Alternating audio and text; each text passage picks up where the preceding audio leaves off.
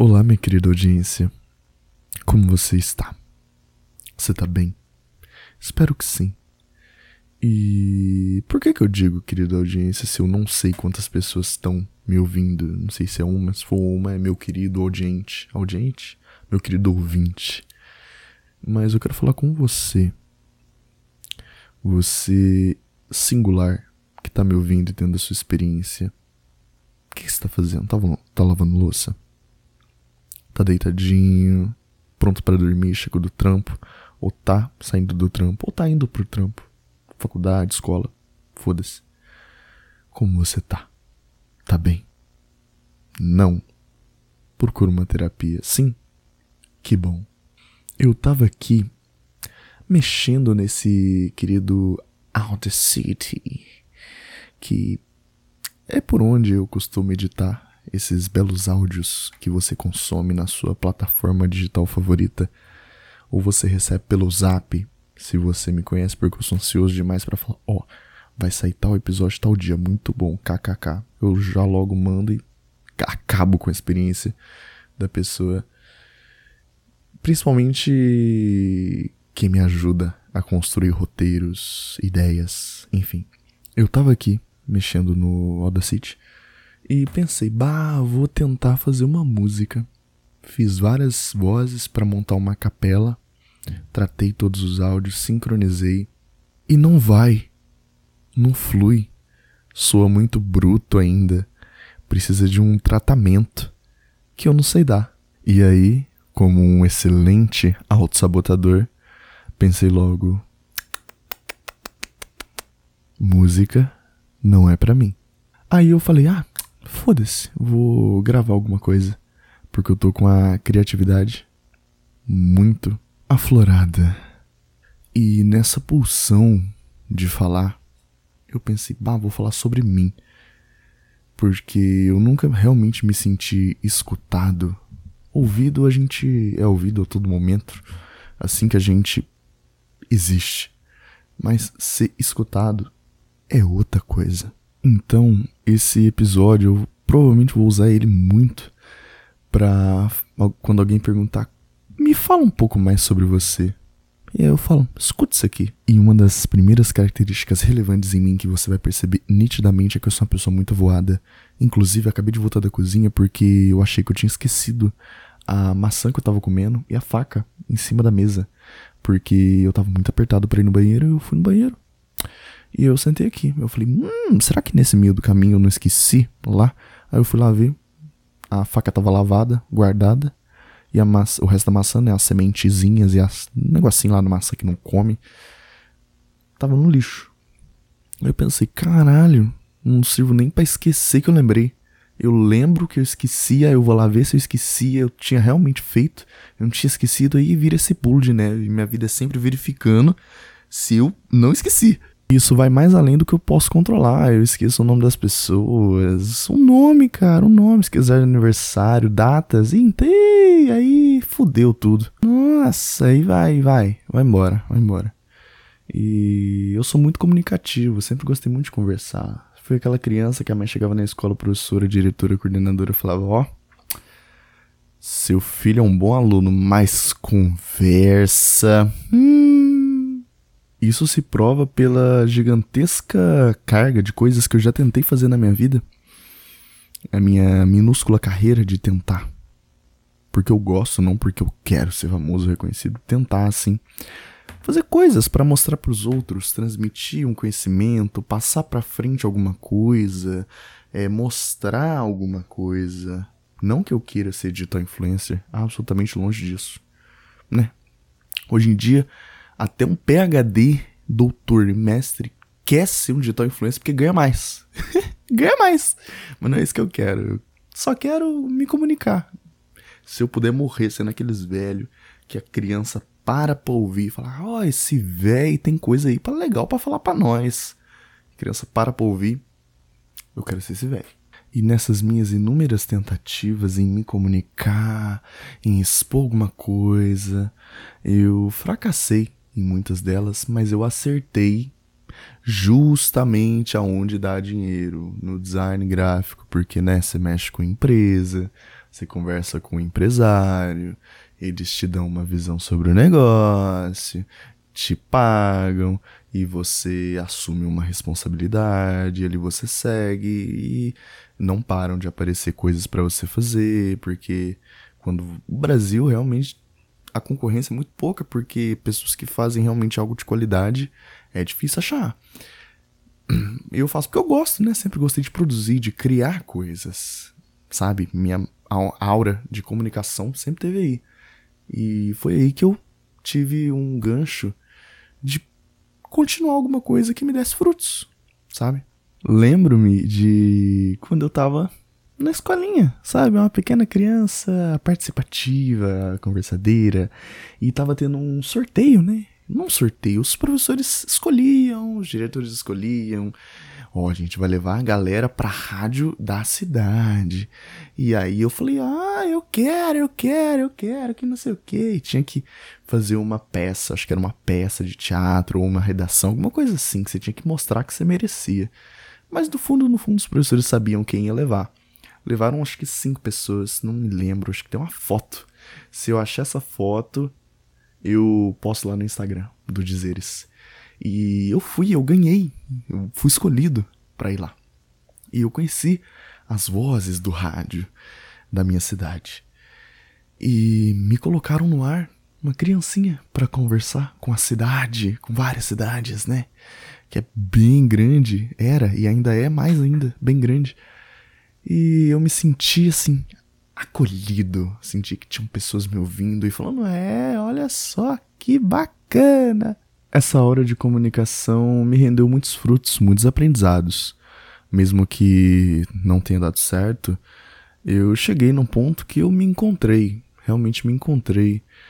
E percebi que desenhar não era para mim, percebi que fazer artesanato não era para mim, que eu fazia pulseiras e vendia pra galera, é, fazia quadros e vendia, vendi muitos quadros para professores, é, para pessoas que eu conhecia, vendia, porque as pessoas gostavam da minha arte, porque eu me expressava de uma forma quase que instintiva, sabe? Crua, nua ali. E aí eu me encontrei ali no design gráfico, de criar coisas que passassem uma mensagem nítida, é, crua também, de que é isso que você precisa entender. E futuramente eu fui entender que era isso que o design fazia. Mas o tempo passou e eu com 12 anos mexendo ali no Photoshop, mexi, ah, lá, lá, brincadeira, fiz 16, 17.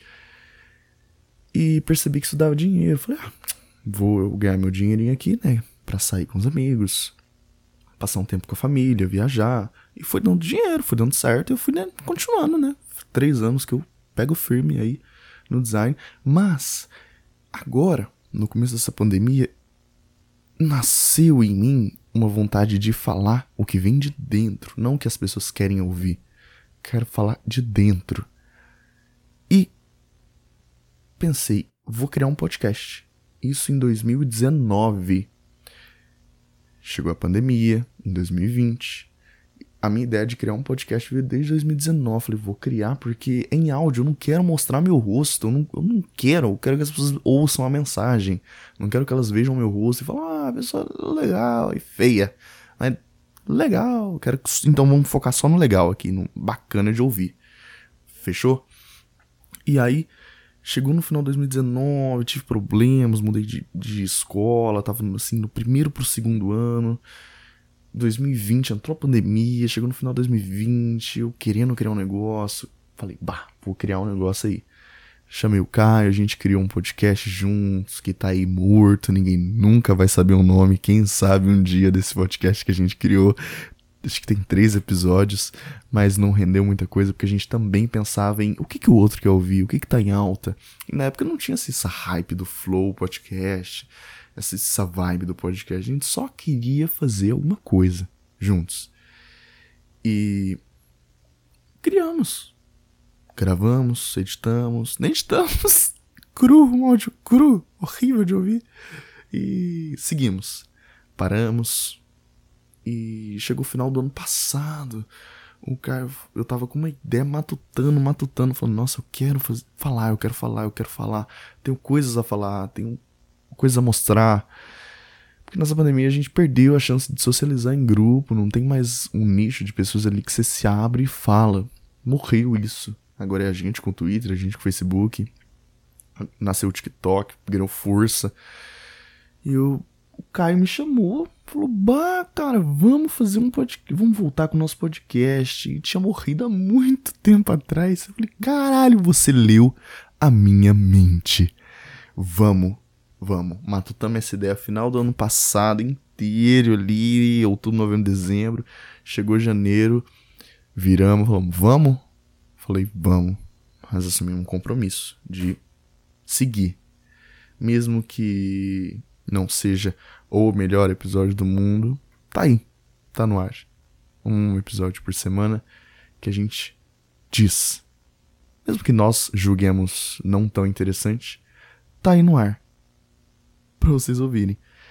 E hum, aí eu percebi que eu quero falar percebi que falar é muito bom.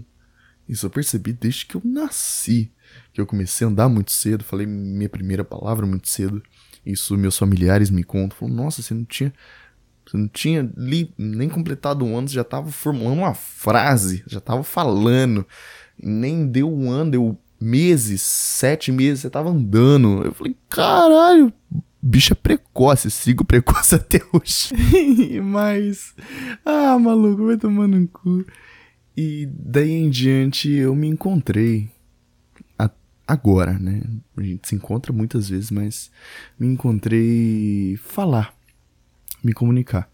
Sempre gostei de ler os outros no sentido de, nossa, fulano é diferente de mim, quero entender um pouco sobre ele, quero realmente ouvi-lo, sua história, e tudo que ele tem a me contar. E nessa pira eu descobri, né, a filosofia, me aprofundei na sociologia, tanto é que esse esse podcast ele é titulado aí como filosofia no Spotify, porque quando eu criei ele, há muito tempo atrás, não, não tem como ver, se tiver me avisa o dia exato que eu criei ele eu falava ao Léo, eu tava voltando da escola, botar, tirava o celular do bolso e gravava um pensamento que eu tinha. E aí nasceu o nome Dizeres Quaisquer, porque eu só queria falar.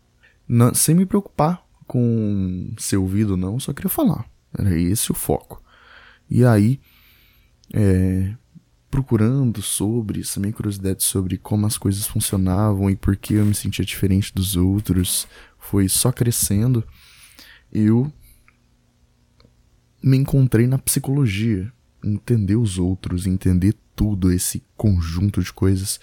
Tanto é que eu passei na federal e o curso que eu vou fazer é de psicologia, porque eu gosto muito, não porque dá dinheiro, dá, não dá, né? Nada dá dinheiro no Brasil, exceto TI e OnlyFans, mas de profissão mesmo assim, que você faz uma faculdade e ali você segue, difícil achar. Mas é isso, eu nasci com esse ar de, de, de comunicar, de falar sobre as coisas, de mostrar pontos de vista que as pessoas normalmente não percebem.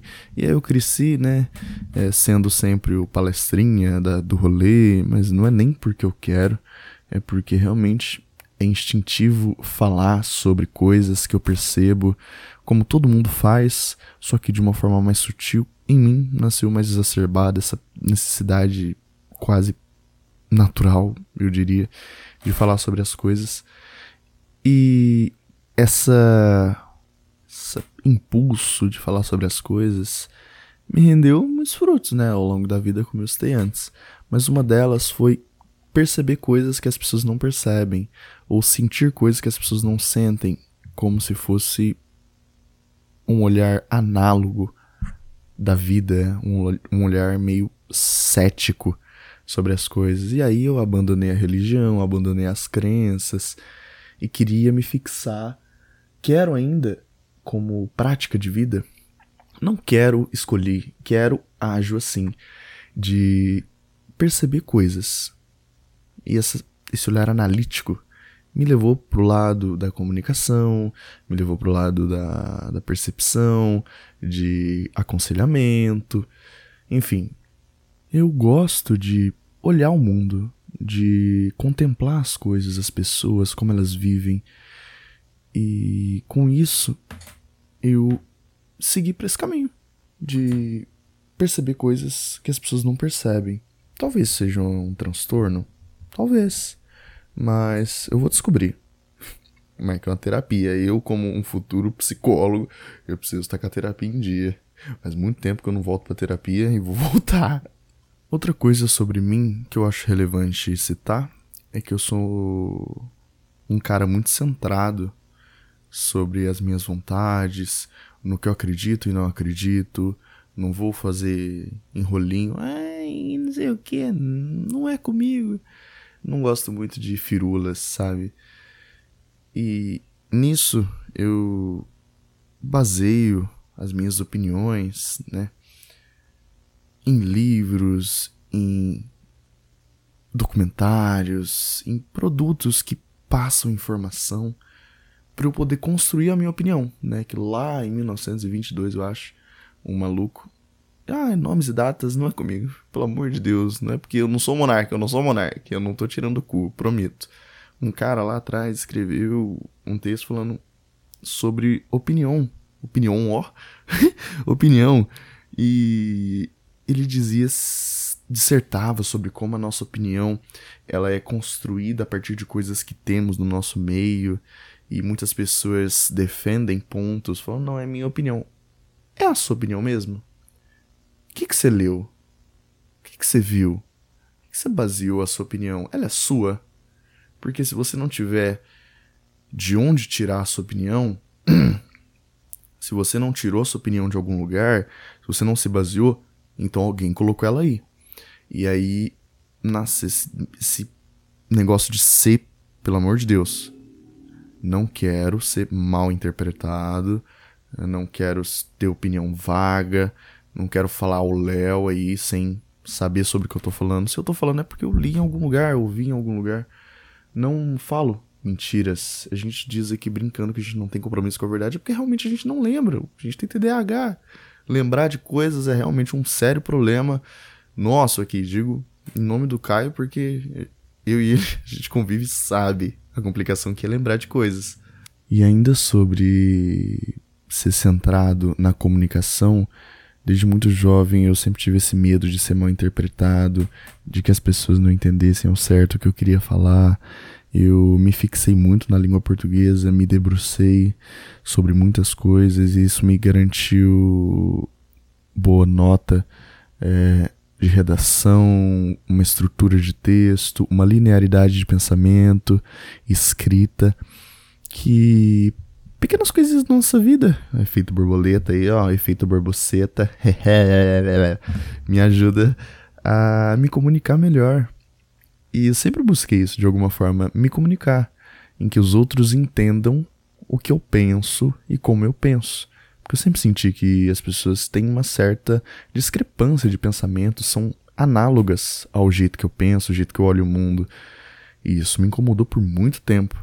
E aí esse meu jeito diferente de ser, de ser peculiar, sempre ouvi muito isso, os elogios direcionados a mim e aos meus colegas, tinha essa certa diferença, como me tratava, como tratava as outras pessoas. Me sentia diferente, falei, hum, tem coisa aí, só que, né, um olhar de uma criança não percebe criticamente o que significa.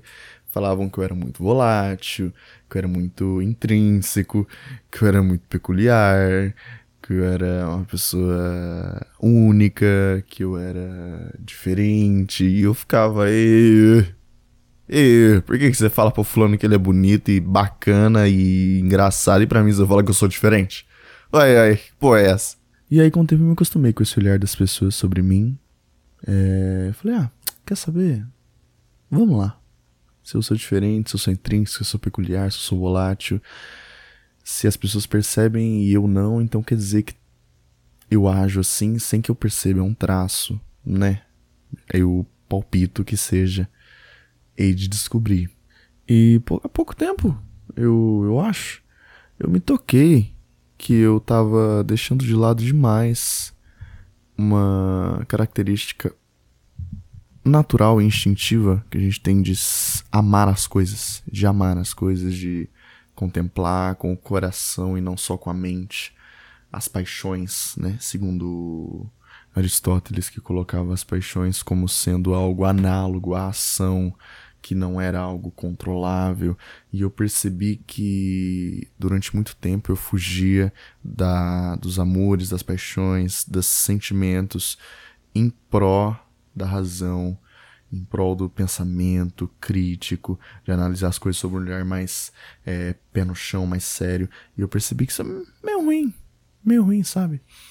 E eu sou uma pessoa que tem um amor muito grande pela vida, por tudo que contempla a vida, mas eu não aproveitei até o presente momento, porque eu ocupei demais a minha cabeça, como sempre, em perceber coisas, em não sentir coisas.